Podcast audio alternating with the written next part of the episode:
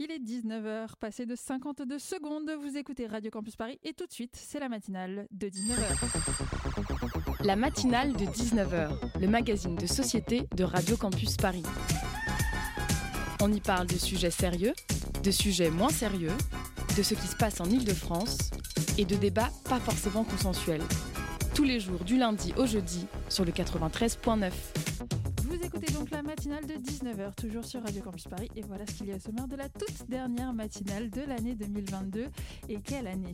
Dans le grand entretien, on reçoit Emma Letellier par téléphone pour parler de la COP 15 qui vient de se conclure à Montréal.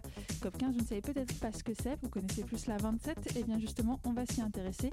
Et puis on va peut-être même aller un petit peu plus loin et parler genre et climat. En deuxième partie d'émission, on reçoit une association qu'on aime tout particulièrement à, à Radio Campus Paris, l'association Copain association avec qui on partage notamment ce magnifique bâtiment, la Maison des Initiatives étudiantes. Enfin, on aura une chronique de qualité d'Alexandre qui viendra ponctuer ce beau programme. Alexandre qui est donc euh, bénévole et permanent à Radio Campus Paris. C'est donc un très très beau programme qui va commencer tout de suite.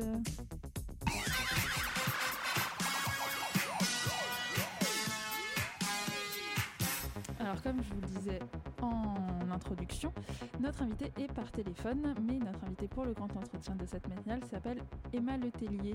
Euh, on n'est pas encore euh, connecté avec elle. C'est en effet les aléas du direct, puisque, euh, comme vous le savez peut-être ou peut-être pas, la matinale de 19h c'est en direct et la matinale de 19h, eh bien, ça a aussi des petits problèmes techniques, puisque Radio Campus Paris est une radio bénévole. et j'ai l'impression que c'est bon, je crois qu'on est connecté. Non, on n'est pas connecté. Euh, comme je disais, les aléas du direct. Euh, eh bien, du coup, euh, notre, notre invité est donc, est donc pas encore parmi nous, mais on va parler de COP15 et de biodiversité. et, les problèmes techniques et les messages subliminaux. Je, je, je, ne sais pas ce qu'il se passe dans la cabine de réalisation, mais apparemment beaucoup de choses. Euh, et, bien, et, bien, du coup, en attendant de se connecter, euh, je vais peut-être dire bonjour à Marilyn, qui est censée m'accompagner sur l'interview, euh, le grand entretien. Bonsoir Marilyn. Bonsoir. Comment vas-tu? Eh bien écoutez, je suis un peu stressée, c'est ma première, mais je suis très fière et très contente d'être là. Eh bien, bienvenue à Radio Campus Paris, plus spécifiquement à la matinale de 19h. Euh, tout, va bien pour toi Peut-être que en attendant que l'émission commence, tu peux nous parler euh, de comment est-ce que tu as découvert Radio Campus Paris? Euh, oui, tout à fait. Alors, je cherchais euh, à me former un peu en radio, puisque je fais une, un service civique auprès de Reporters sans frontières et je voulais absolument qu'il y ait de la radio, un petit peu de podcast de Reporters sans frontières. Et je me suis dit, pourquoi pas un service civique en radio Et je n'ai pas trouvé. du coup, j'ai envoyé sur plus un, bénévolat à Radio Campus et je suis vraiment contente. Eh ben, on est ravis que tu sois parmi nous.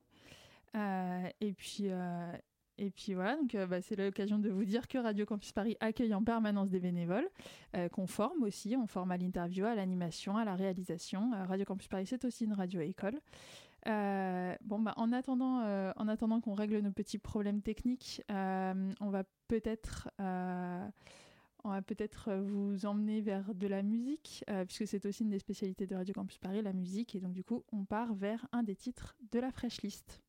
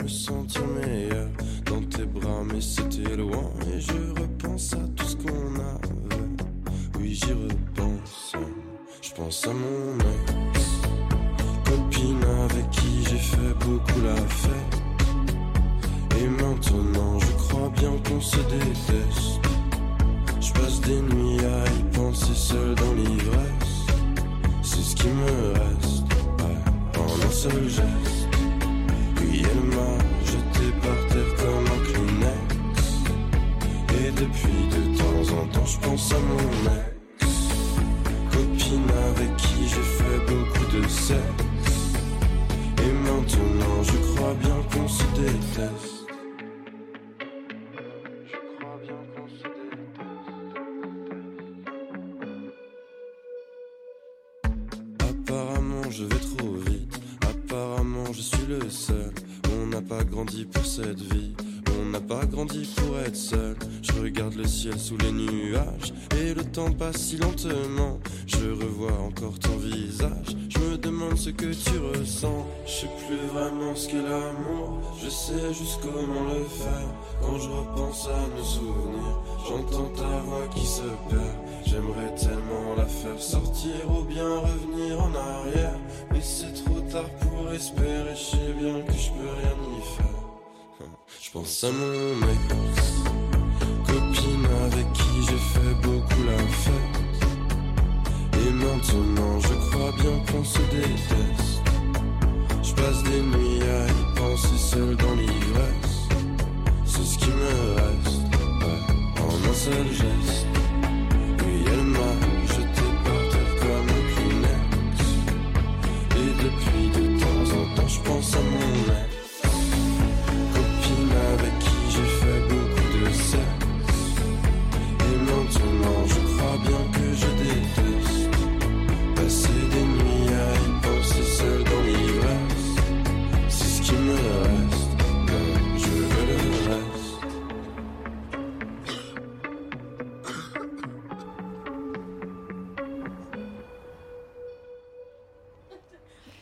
Vous venez d'entendre euh, un morceau de Johnny qui s'appelle Jane. euh, bah, pardon, excusez-moi, j'ai eu un trou. Et juste avant, vous avez entendu My Dream Car de Girl. Alors, comme je vous le disais euh, avant les pauses musicales, on a un petit souci technique parce que oui, Radio Campus Paris, c'est du direct et que des fois, quand on fait des interviews par téléphone, on a des soucis techniques. Et malheureusement, notre invité qui était prévu pour ce soir, Emma Letellier, ne pourra pas être parmi nous. Cependant, euh, le reste de la matinale tient toujours, puisque tout à l'heure nous avons rendez-vous avec l'association Copain. Euh, et puis on aura toujours la chronique d'Alexandre, hein, qui est prêt et au taquet. Mais en attendant, euh, Marilyn, du coup, qui devait mener cette interview avec moi, est aussi une personne très intéressante, puisqu'en plus d'être bénévole à Radio Campus Paris, tu es en service civique chez Reporters sans frontières. Oui, tout à fait. Et alors, tu me disais euh, pendant la pause musicale que tu travaillais sur euh, les exactions euh, contre les journalistes. Est-ce que tu peux m'en dire un petit peu plus? Euh, tout à fait. Donc, euh, Reporters sans frontières est une ONG spécialisée dans la liberté de la presse à l'international. Et il y a quelques jours de ça, on a publié un bilan, le bilan 2022 du nombre d'e- d'exactions et de journalistes emprisonnés dans le monde. Donc, on compte plus de 500 euh, journalistes détenus dans le monde entier.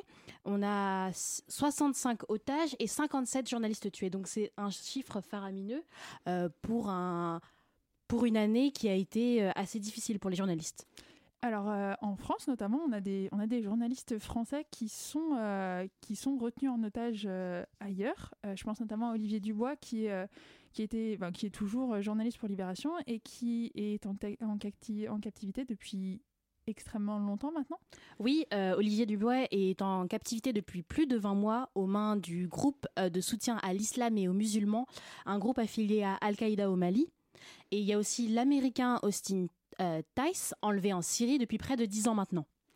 Et euh, donc, euh, ces journalistes qui sont euh, retenus otages donc, au Mali, en Syrie, etc. ils sont retenus otages puisqu'ils se rendent sur ces, sur ces zones qui sont des zones soit de guerre, soit de conflit, et qui sont donc des zones à risque pour exercer leur métier. Olivier Debois, il est notamment photojournaliste.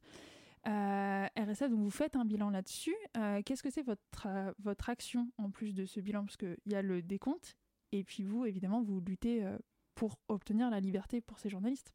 Tout à fait. Donc, on a un système de classement des exactions qu'on publie en fait en fin d'année, euh, qui montre en fait euh, tout ce qui se passe dans, le monde entier pour les journalistes. On fait bien la, distinction entre les journalistes qui sont, par exemple, euh, attaqués chez eux parce qu'ils ont, je ne sais pas, bousculé quelqu'un dans la rue, et les journalistes qui, eux, se sont battus et qui ont été sur le terrain et qui ont ou qui ont été sciemment visés. Donc, il y a vraiment une, part des, des, choses à faire pour RSF. C'est vraiment de se mobiliser pour les journalistes, notamment en Ukraine. Euh, depuis la guerre, on a, il y a eu un, un, un soutien et une, une, assistance vraiment massive de RSF pour, les, pour ces journalistes-là. Donc RSF va aussi sur le terrain et euh, se mobilise euh, au maximum pour tous les journalistes, notamment même euh, en Afghanistan, où les femmes journalistes ont perdu pour plus de la moitié leur, leurs emplois. Donc RSF essaye de, de, de, faire au mieux pour que les journalistes puissent continuer à exercer leur métier. Oui, alors donc on a parlé un petit peu des zones de guerre, des zones de conflit effectivement, comme tu viens de l'évoquer, il y a aussi l'Afghanistan. Euh, L'Afghanistan qui, donc, du coup, n'est pas une zone de guerre, mais est quand même une zone euh, dans laquelle, enfin, un pays dans lequel la liberté de la presse est fortement en danger et les droits des femmes également. Euh, donc, tout ça s'intersectionne et vous, travaillez sur cette question-là. De manière générale, sur votre bilan, Est-ce que RSF constate une baisse de la liberté de la presse dans le monde? Est-ce que la liberté de la presse est en danger? Puisque vous vous en publiez un bilan aussi, un classement de la liberté de la presse dans les pays du monde tous les ans. Oui, c'est ça, tout à fait. Donc, on, on, a, quand même, euh, on fait quand même face à, une montée euh, des extrêmes euh, et des exactions contre les journalistes, où les exactions sont banalisées, par exemple en, Turquie ou ou encore en, Tunisie, où les journalistes peuvent être attaqués sur le terrain. de manière presque dans une presque impunité totale des gouvernements donc euh, je pense que là, il y a vraiment quelque chose à, faire pour les journalistes et il faut vraiment se mobiliser et interpeller au maximum sur leurs conditions. Alors là, on a parlé de pays étrangers, on a parlé de l'Ukraine, du Mali, de l'Afghanistan. Euh, la question de la liberté de la presse en France, elle se pose aussi. Euh, alors très récemment, c'est pas forcément dans les thématiques de Reporters sans frontières concernant la sécurité des journalistes et les attaques, mais en France, on a pu voir, on a pu voir des procédures Bayon, comme, comme le sur le, par le groupe Altis, euh, euh, qui, euh, qui s'est lancé dans des procédures baillons contre plusieurs médias qui ont enquêté, qui ont enquêté sur ce qu'on appelle les dry files. il y a notamment le site Reflet qui est poursuivi en justice pour, pour non-respect du secret des affaires. Est-ce que c'est quelque chose sur lequel RSF travaille? Euh, oui, tout à fait. Euh, RSF est vraiment, je pense, euh, de mon point de vue de, de, service civique, est vraiment mobilisé derrière les journalistes, notamment en France, contre les procédures Bayon qui se multiplient, notamment avec toutes les procédures qui ont été faites par Bolloré. depuis, depuis son arrivée, on va dire, au pouvoir des médias français. Donc vraiment, je pense Bolloré, du coup, oui, qui a le groupe Vivendi, peut-être pour recontextualiser. Donc Bolloré qui possède CNews, euh, enfin qui possède toutes les grosses chaînes du groupe Canal, mais qui possède aussi euh, des médias, et Bolloré qui a dit explicitement euh, vouloir utiliser son empire médiatique, puisque là on parle d'empire médiatique et de concentration des médias, pour faire avancer ses fins politiques, à savoir des fins ultra-conservatrices, des fins aussi religieuses, puisqu'il met énormément en avant la religion catholique, il est anti-avortement, etc. donc voilà, c'est pour recontextualiser un petit peu qui est Vincent Bolloré pour nos auditeurs qui ne le connaîtraient pas. Euh, oui, tout à fait, c'est bien ça.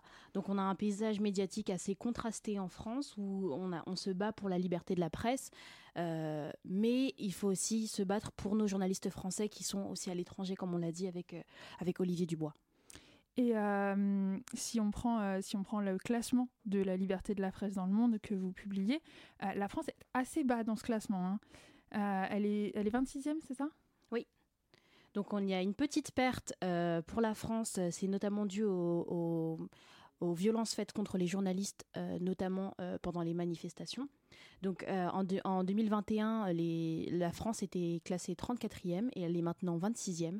Donc euh, on pense, je, je pense, parce que je ne vais pas parler au nom des RSF, je pense que euh, d'ici 2023, euh, si les autorités ne prennent pas conscience qu'il faut absolument protéger les journalistes, la France risque peut-être, je pense, de, de, tomber encore un petit peu plus. Oui, en effet, parce que Marilyn, c'est important de le rappeler si certains de nos auditeurs se connectent maintenant sur Radio Campus, mais en effet, tu, tu nous dépannes, entre guillemets, parce que tu étais censé mener l'interview principale, mais suite à un souci technique, nous n'avons pas d'invité. Et il s'avère que tu travailles euh, pour RSF en service civique. Et donc, du coup, c'est aussi l'occasion de parler liberté de la presse. Euh, vu qu'on n'est pas dans une interview classique, peut-être qu'on on peut peut-être plus discuter. Euh, RSF, donc on parle de liberté de la presse, on a parlé de concentration des médias. Est-ce que RSF s'intéresse aux médias indépendants? Parce qu'en France, on a quand même une certaine quantité de médias indépendants, mais ils sont très faibles par rapport à ces empires médiatiques. Est-ce que vous vous intéressez à ces médias-là? Alors, euh, je parle de mon point de vue. Je pense que réellement, euh, on s'intéresse peut-être même plus aux médias indépendants puisqu'ils sont peut-être euh, ils n'ont pas la force par exemple sur une procédure Bayon de pouvoir se, défendre contre de, de, mastodontes comme par exemple Bolloré donc je pense que c'est là où RSF peut être vraiment visible et peut vraiment leur, donner une assistance claire puisque euh, RSF a les moyens, euh, je pense, euh, médiatiques de pouvoir interpeller les autorités et interpeller les gouvernements pour pouvoir aider ces journalistes. Et tout à l'heure, on a évoqué donc la chute de la France dans le classement. Hein. C'est quand même une chute de 8 places dans le classement. Donc pour le pays des droits de l'homme, avoir être 26e, être enfin être 26e sur le sur le classement des, droits de l'homme, c'est assez inquiétant. Euh, et tu as évoqué le fait que c'était notamment euh, lié à la répression des journalistes dans les manifestations. Alors, euh, les journalistes français couvrent beaucoup les manifestations et en France, on a un maintien de l'ordre qui est de plus en plus agressif. un certain nombre de médias, notamment indépendants, couvrent l'évolution de ce maintien de l'ordre, mais, mais voilà, les, les forces de l'ordre ont tendance à réprimer de plus en plus les journalistes qui couvrent les manifestations. Euh, oui, je pense qu'il y a peut-être euh, un souci entre euh, les journalistes qui vont sur le terrain, qui se présentent comme des journalistes avec leur, drapeau presse ou tout ce, tous ces dispositifs qui permettent de les identifier. Mais malheureusement, je, me rends compte que les autorités, lors des manifestations, ont pour but de d'empêcher peut-être les journalistes d'observer ce qu'ils font, d'observer la manière dont ils maintiennent l'ordre ou répriment les mouvements sociaux. Oui, c'est ça. Je pense que tout à fait. Je pense qu'il y a peut-être des choses où les autorités ne veulent pas qu'on voit ce qui se passe. Et lorsqu'il y a par exemple un manifestant qui est passé à tabac, je pense que le journaliste ne, ne peut pas être euh, parfois sur les lieux puisque les autorités l'en empêchent. Oui, et puis concernant la question des violences policières aussi, alors on sort un petit peu de, des questions de droit de la presse, mais euh, il y a une forte augmentation des violences policières en France ces dernières années. Euh, les chiffres sont très peu connus puisqu'ils n'existaient pas jusqu'à il y a quelques temps, mais euh, il y a une journaliste qui s'appelle Nadia Sweeney qui travaille pour Policis qui a obtenu, suite à un recours judiciaire du ministère de l'Intérieur, les chiffres de la judiciarisation des violences policières et ces chiffres, ils montrent que, bah, en fait, il y a euh, de plus en plus de mises en cause, c'est-à-dire de plus en plus de policiers qui sont accusés de violences policières, mais il y a de moins en moins de poursuites. Est-ce que ça, selon toi, euh, ça peut être lié à cette répression des mouvements sociaux, à cette répression des journalistes et en fait à cette baisse des libertés de manière générale? Euh, je pense aussi peut-être qu'il y a un climat de peur aussi peut-être pour les journalistes ou peut-être qu'ils ont peut-être peur d'aller sur le terrain maintenant avec toutes ces procédures, avec toutes ces choses qui se passent Est-ce que peut-être on peut se demander si ce n'est pas un climat de peur que les autorités euh, exercent sur les journalistes? Eh ben, je pense qu'on euh, a, on a déjà beaucoup discuté. Merci beaucoup Marilyn euh, d'avoir d'avoir accepté au, au, pied levé de faire cette interview, puisque c'est toujours une bonne occasion de parler liberté de la presse. Euh, c'est toujours une bonne occasion de parler de ces sujets-là. Et effectivement, euh, le travail d'RSF est plus, euh, plus que vital, en fait.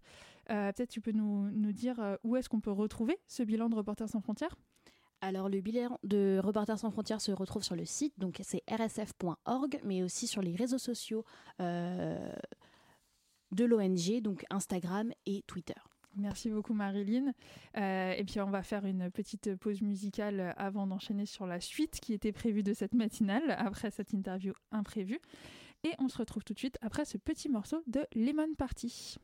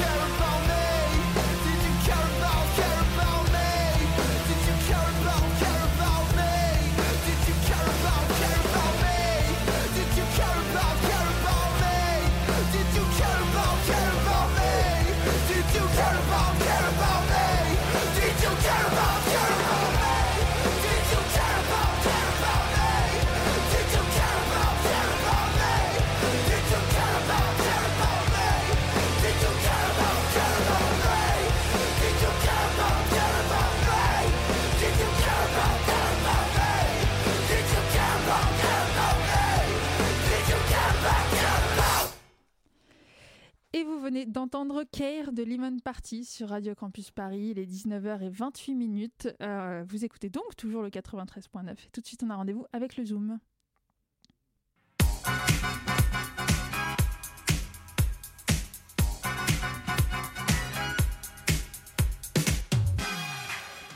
Ce soir dans le Zoom, on va parler d'une association avec qui on partage un bâtiment. Je vous le disais tout à l'heure, c'est la Maison des Initiatives étudiantes de Bastille et euh, avec qui on partage beaucoup de choses, en fait, notamment des valeurs. Euh, on reçoit l'association Copain et plus particulièrement Manon et Camille. Bonsoir à vous. Bonsoir.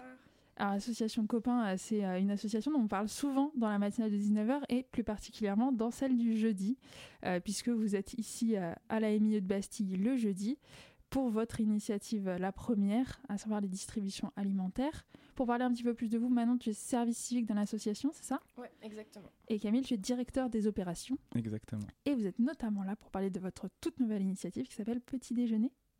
Exact. Alors avant de rentrer un peu dans les détails, je, l'ai dit, euh, vous faites des distributions alimentaires à la MIE le jeudi, et dès qu'on a quelqu'un pour parler de précarité et d'inflation, on parle du fait que bah, tous les jeudis, il y a une file d'étudiants autour du pâté de maison. Euh, est-ce que vous pouvez nous présenter un peu l'association? Bien sûr. Du coup, euh, Copain Solidarité étudiante, c'est une association qui a été fondée en septembre 2020. Donc, on vient en aide à tout étudiant en précarité. Donc, euh, que ce soit via l'aide alimentaire, c'est ce qu'on a commencé à faire depuis le début, et aujourd'hui via le non alimentaire, que ce soit par des distributions de vêtements ou bien de l'accès au sport, à la culture, et aujourd'hui par une nouvelle initiative que Manon vous présentera. Alors du coup, tu, as dit que vous étiez né en septembre 2020, juste après le Covid, à la rentrée. Euh, qu'est-ce qui a motivé l'existence de cette association? Bah, Dans un premier temps, c'était en réponse euh, à la Covid, du coup, par rapport euh, à tous les étudiants qui avaient perdu, leur boulot et qui ne pouvaient pas se nourrir et pour qui c'était vraiment dur. Et au final, en fait, ça a mis la lumière sur un problème qui est beaucoup plus gros que ça et sur la précarité étudiante. Et aujourd'hui, même si on n'a plus euh, la pandémie, enfin, si ça s'est beaucoup plus calmé euh, qu'avant, enfin, on a toujours le même problème et encore beaucoup plus de bénéficiaires qu'au euh, début. Alors Manon, donc, tu, es service civique et tu es notamment service civique pour l'initiative Petit Déjeuner. alors donc on, l'a dit, vous organisez des distributions alimentaires depuis septembre 2020. là, le Petit Déjeuner, qu'est-ce que c'est exactement? Alors en fait, le petit déjeuner, il est né de l'idée de créer un nouveau lien de proximité avec les étudiants en fait. Parce que toutes les distributions qui sont faites euh, par copains qui existent déjà depuis euh, avant euh, sont faites en dehors des lieux d'enseignement et des campus des universités de Paris. le truc, c'est que ça, ça empêche peut-être un petit peu la visibilité de l'association, autant pour bah, les bénéficiaires, ceux qui sont dans une situation précaire et qui pourraient bah, bénéficier euh, des distributions, et en même temps pour euh, bah, des potentiels bénévoles qui voudraient s'engager euh, avec nous. Donc l'idée, c'est bah, de recréer ce lien et du coup de faire des distributions sur les sites de fac et donc majoritairement de distribuer des petits déjeuners. Donc c'est les petits déjeuners des copains pour que l'étudiant commence bien sa journée, pour qu'il ait le ventre plein, parce que malheureusement il y a pas mal d'étudiants qui font passer le petit déjeuner en dernier dans les repas de la journée. Et, voilà, c'est pour en fait se rapprocher d'eux et se montrer et dire qu'on est là et, pas que pour les distributions, mais pour tout un tas de choses, parce qu'on fait aussi pas mal d'accompagnement et de suivi. Donc c'est aussi pour visibiliser bah, toutes les aides qui existent déjà euh, bah, par rapport euh, bah, aux aides financières, aux aides au logement, euh, etc., pour le travail. Donc c'est aussi pour visibiliser tout ça en fait. Oui, parce que du coup, vous faites de l'accompagnement un petit peu à la manière d'un syndicat étudiant en fait, sauf que vous êtes une association et vous accompagnez notamment les étudiants à obtenir les aides du CRUS, les bourses, les aides d'urgence, etc. comment ça se fait que vous ayez besoin de faire ça? Je pense que, déjà c'est une très bonne question, mais euh, on a besoin de faire ça puisqu'aujourd'hui euh, notre, notre constat, c'est qu'on a des étudiants qui ont des questions, qui ont des besoins et qui savent pas où trouver la réponse, ou quand même ils trouvent où avoir cette réponse. Cette réponse-là n'est pas disponible et euh, ils doivent relancer, relancer, rappeler. Et euh, nous, ce qu'on privilégie justement, c'est des intermédiaires directs, donc que ce soit des associations ou même des partenaires institutionnels qui peuvent justement prendre en charge directement ces demandes-là. Et que ce soit sur tous les plans, du coup, comme vous l'avez dit, la recherche de logement, la recherche d'un travail, l'information sur les aides, ou même euh, bah, des fois on a des cas d'étudiants qui sont vraiment compliqués, qui savent vraiment pas à qui s'adresser. Au moins on va être là, bah, le point d'écoute, on va pouvoir fournir une écoute et ensuite pouvoir euh, rediriger au mieux cette personne. Vous avez donc des bénévoles, vous êtes une association. Euh, comment est-ce que, enfin, vous distribuez des vêtements, vous distribuez de la nourriture, vous y passez énormément de temps. Alors les bénévoles, le temps qu'ils y passent, évidemment, n'est pas rémunéré, mais la nourriture, elle a un coût. Comment est-ce que vous vous financez? Aujourd'hui, on se finance bah, principalement grâce aux subventions que euh, la mairie nous octroie euh, et les universités également. Mais euh, on a également aussi beaucoup de partenaires qu'on a pu voir lors de notre dernier événement, la distribution à 1000, où on a pu justement les mettre en valeur, qui eux nous donnent bah, des denrées alimentaires. Ça peut être à la fois bah, des associations, mais aussi d'un autre côté d'autres partenaires comme des entreprises qui vont nous fournir des aides. D'un autre côté, à côté de ça, on a aussi des collectes. On va faire des collectes dans les magasins très régulièrement qui vont nous permettre d'avoir un apport dans notre stock. Et, euh, et aussi, vraiment, quand les stocks sont un peu vides, on, a la possibilité, euh, grâce aux subventions, de passer des commandes. D'accord. Et donc, euh, pour donner un peu un ordre d'idée, sur la population étudiante de Paris, il y a plusieurs dizaines de milliers d'étudiants en Ile-de-France, puisqu'on va dire Paris et sa banlieue, puisqu'il y a aussi des universités en banlieue, notamment à Saint-Denis. sur vos distributions alimentaires, vous avez combien de personnes à peu près? Par exemple, à la MIE, vous êtes là tous les jeudis.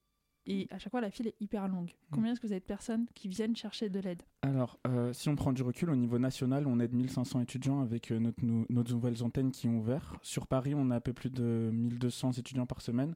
Et euh, sur une distribution comme à la MIE, on va être entre 300 et 400 bénéficiaires par, par soir.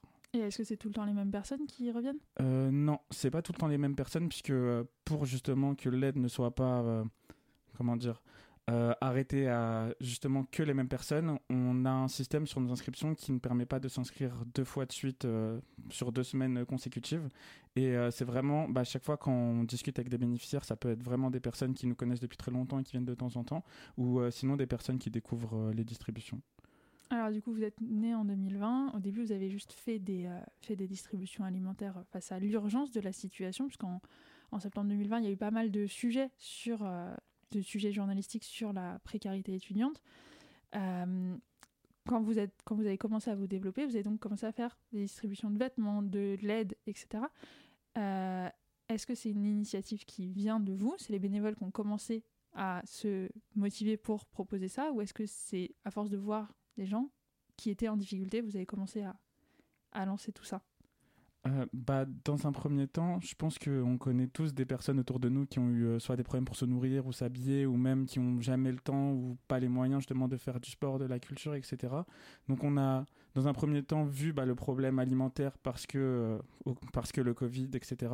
Ensuite, en faisant des distributions alimentaires, les, les bah, nos bénéficiaires nous ont commencé à poser des questions sur bah, les vêtements. Est-ce qu'on fait des choses aussi par rapport à l'accès à la culture?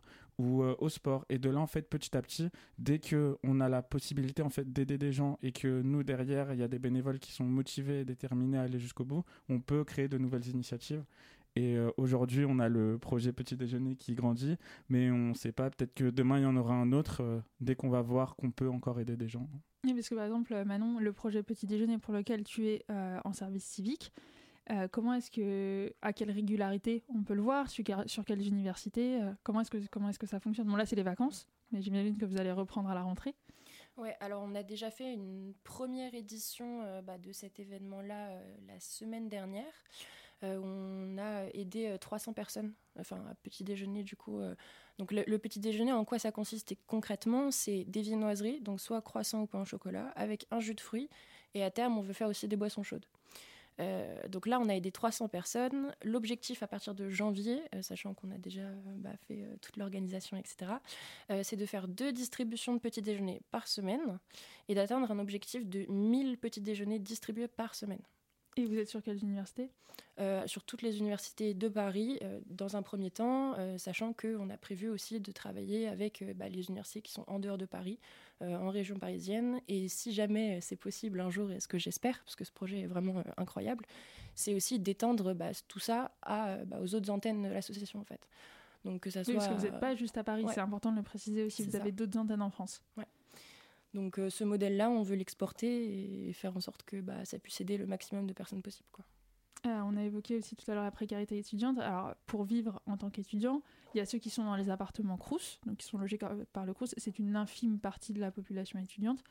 Euh, et puis il y a ceux qui sont en appartement. En ce moment, on parle beaucoup de la crise de l'énergie, de l'inflation, etc.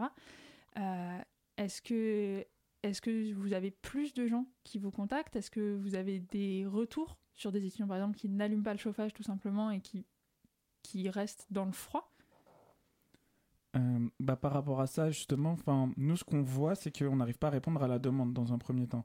Toutes nos distributions, à chaque fois, on affiche complet.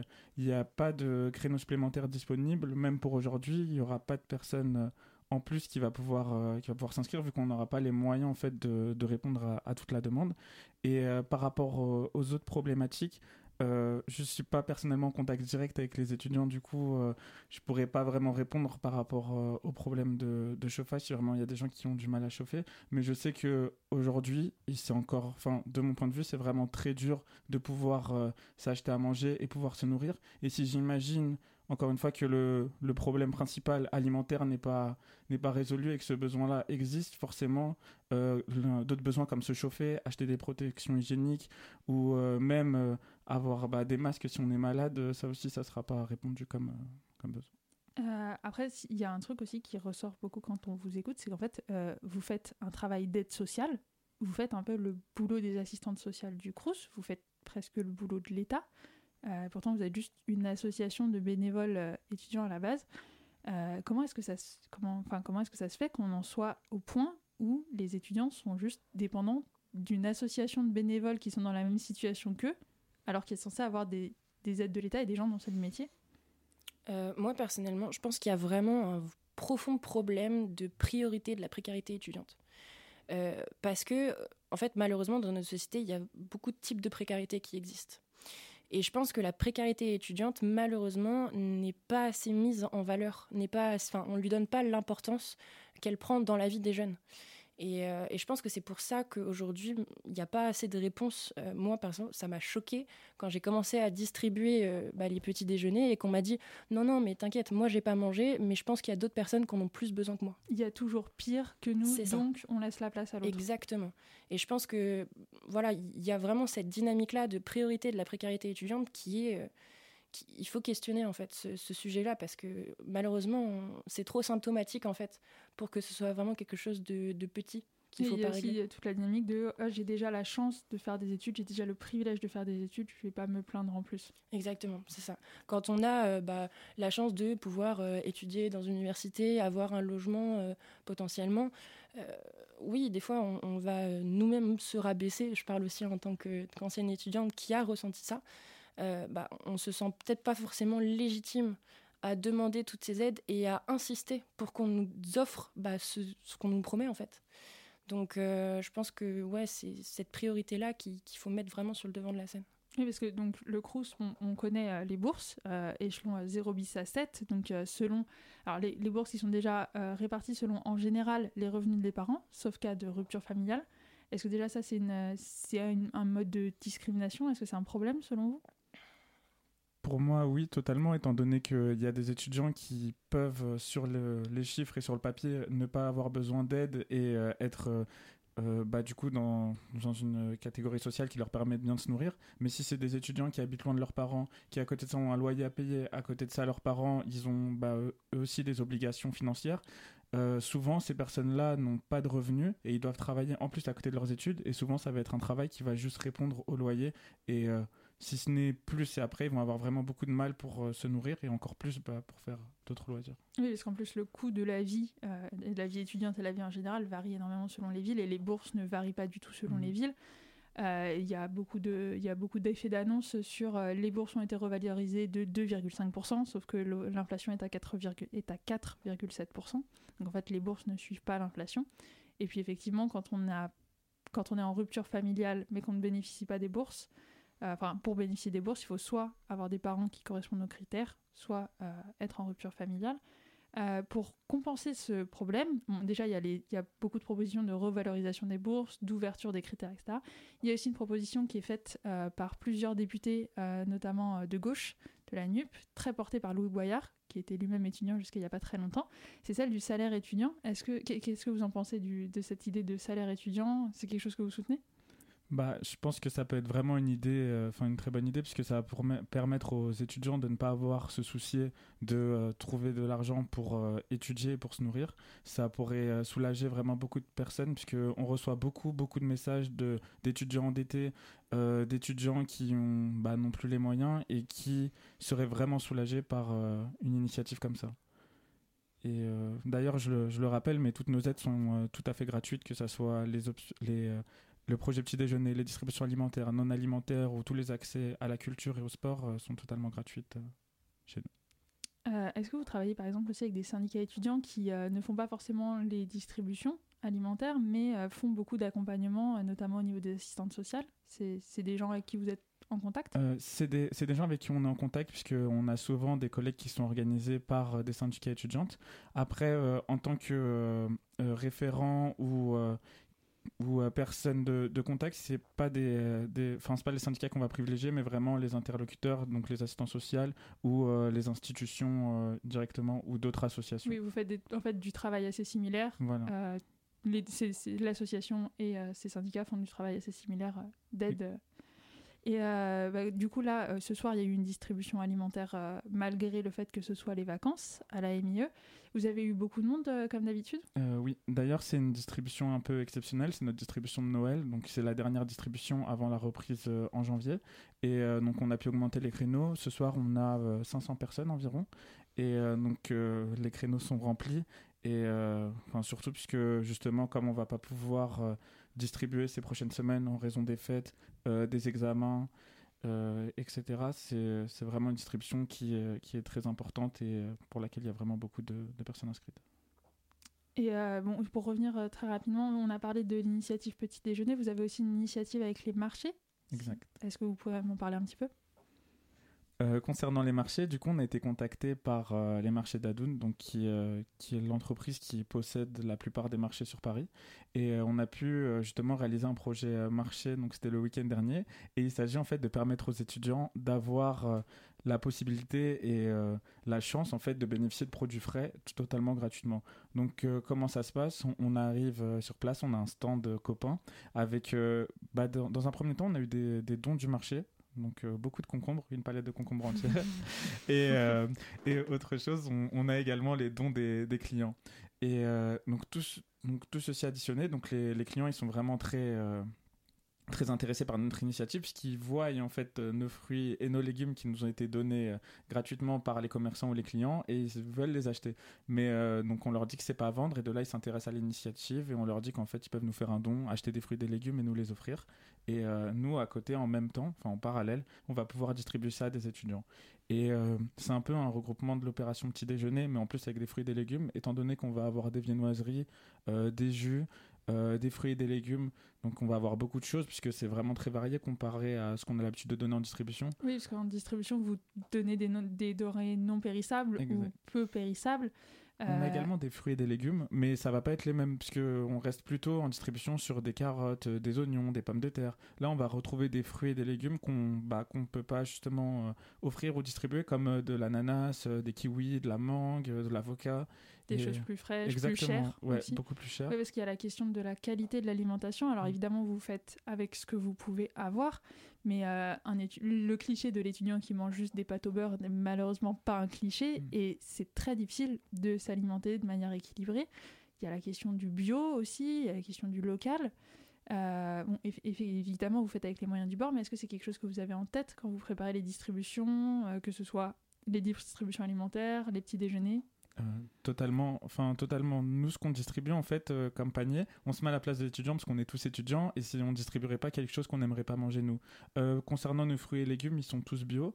Par rapport ensuite à toutes nos denrées, on essaie vraiment de faire de, la qualité et en fait de, donner envie et, surtout que ça soit à la fois un plaisir de manger plus qu'un besoin. Aujourd'hui, euh, pour information, nos paniers ont été réévalués par rapport à l'inflation et ils ont une valeur de 57 euros environ par, euh, par panier.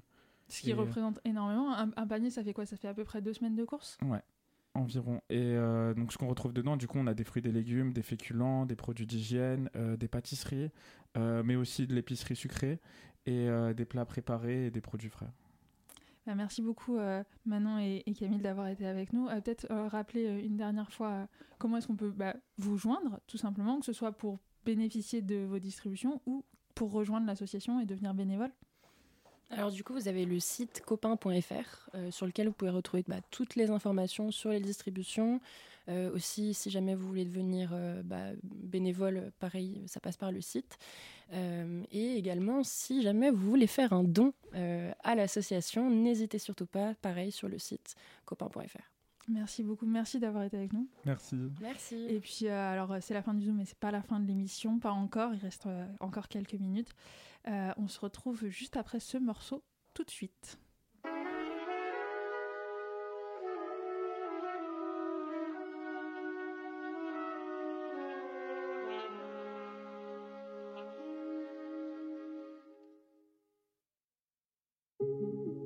c'est pas le moment.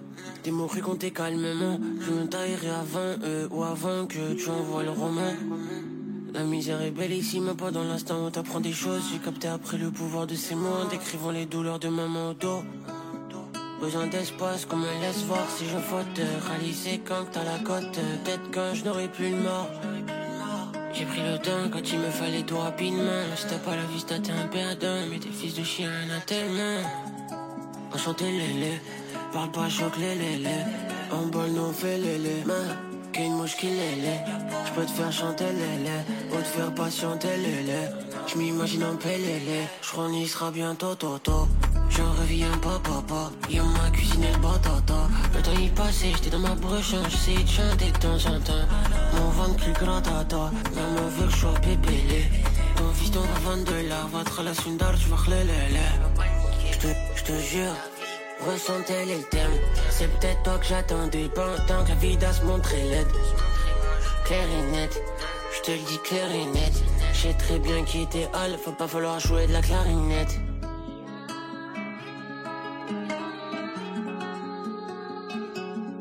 Enchanté les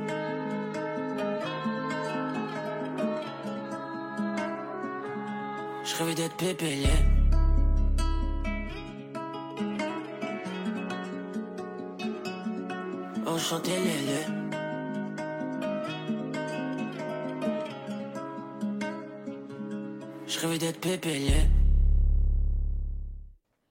Vous venez d'écouter un morceau de Kali qui s'appelle Pépélé.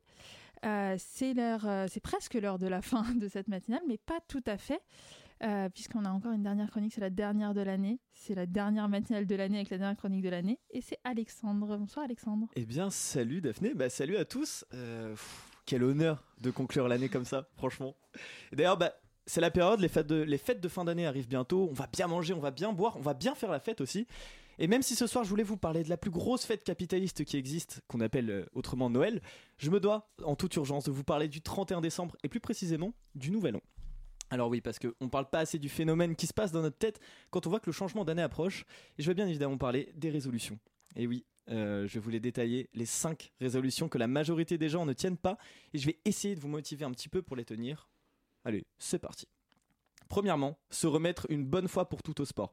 Allez, encore 200 balles dépensées dans un abonnement à une salle, et vous y êtes allé combien de fois depuis? Allez, une fois, et c'était le 2 janvier. Mais là, c'est le moment de changer et de faire des efforts. Prenez les escaliers ou de prendre les escalators et l'ascenseur. Faites des haltères avec la baguette quand vous allez acheter le pain, etc. Vous allez y arriver, je compte sur vous. Deuxième résolution, arrêtez de passer toute la thune qu'on n'a pas dans des trucs inutiles. Alors faire les comptes en janvier, c'est se rendre compte que la dernière fois qu'on a fini le mois sans être à découvert, c'est quand on a gagné la finale de la Coupe du Monde contre l'Argentine, c'est-à-dire jamais. Donc ça y est, maintenant fini d'acheter des trucs inutiles qui ne vous serviront jamais. Après, si ça peut vous aider d'avoir un découvert bancaire pour ne pas faire de cadeaux de Noël, allez-y, on sait tous que c'est une grosse année.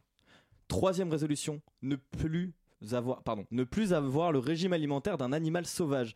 Et oui, on s'en met tellement plein le bide pendant les fêtes qu'au jour de notre premier, premier jour de l'année, je vais y arriver, notre estomac crie stop en continu. Il est très facile à ce moment de dire des conneries telles que je ne boufferai plus que des brocolis, non aux chips, non au fast-food, et puis quoi encore? Ça dure deux jours. Après, on repart sur des menus de marcassin. Donc pour les mois qui suivent, on essaie au moins de réduire, ça serait déjà pas mal. Quatrième résolution, donner des nouvelles à la famille plus souvent. Le soir du 31, on fait l'effort surhumain d'écrire un charmant bon vœu à toutes et à tous. On vous souhaite le meilleur pour cette année à venir, à tout votre répertoire. et bah, complètement arrachés, vous réalisez que vous, les aimez bien finalement et que c'est dommage que vous croisiez plus le, boiteux dans match chez vous que vos proches. Et le problème, c'est que maintenant, vous ne les voyez plus qu'au mariage et aux enterrements. Donc maintenant, on se bouge parce que la famille, c'est important. Et cinquième résolution, arrêtez de prendre des résolutions, justement. C'est mal parti pour l'instant, mais il vous reste une option, vivre votre vie comme vous l'entendez et ne pas vous soumettre au dictat populaire. En même temps, si vous toussez à la moindre accélération, que vous ne lisez jamais et que vous parlez, vous ne parlez plus à vos proches, c'est peut-être pas mal, ce truc de résolution. Euh, Merci beaucoup Alex pour ces super considérations qui viennent très bien conclure au final une année euh, plus que chaotique. Euh, et bien, pour nous, c'est l'heure de rendre l'antenne déjà après une matinale qui a été à l'image de cette année, puisque euh, à défaut du problème technique, au final, tout s'est plutôt bien passé. Bah c'est vrai, ça s'est passé à merveille quand même. Encore une fois, mille merci à Marilyn d'avoir accepté notre- de nous parler de son travail, euh, de son travail chez Reporters sans frontières. Euh, pour conclure cette émission, évidemment, il faut dire merci à tous les gens qui ont participé. Elle a été préparée par Marie, elle a été réalisée par Maxime. Merci Maxime d'avoir sauvé toute cette histoire. À mes côtés, il y avait donc Marilyn qui, euh, outre son super travail euh, chez Reporters sans frontières, est aussi bénévole à Campus Paris, ou l'inverse, à voir. Et puis Alexandre, Alexandre qui est multitâche à campus. Le couteau suisse de Radio Campus Paris. Le couteau suisse qui fait aussi bien de la gestion de la vie quotidienne que des chroniques sur les vacances qu'il a très hâte de prendre. Ah oui.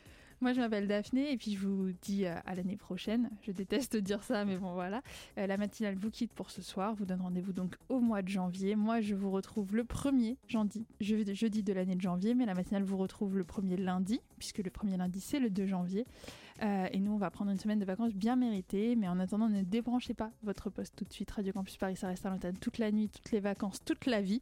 Et tout de suite, vous avez rendez-vous avec mot de passe. Enfin, tout de suite dans 6 minutes. Et puis avec MapMonde dans 1 heure et 6 minutes. Belle soirée sur le 93.9. Bonnes fêtes à toutes et à tous.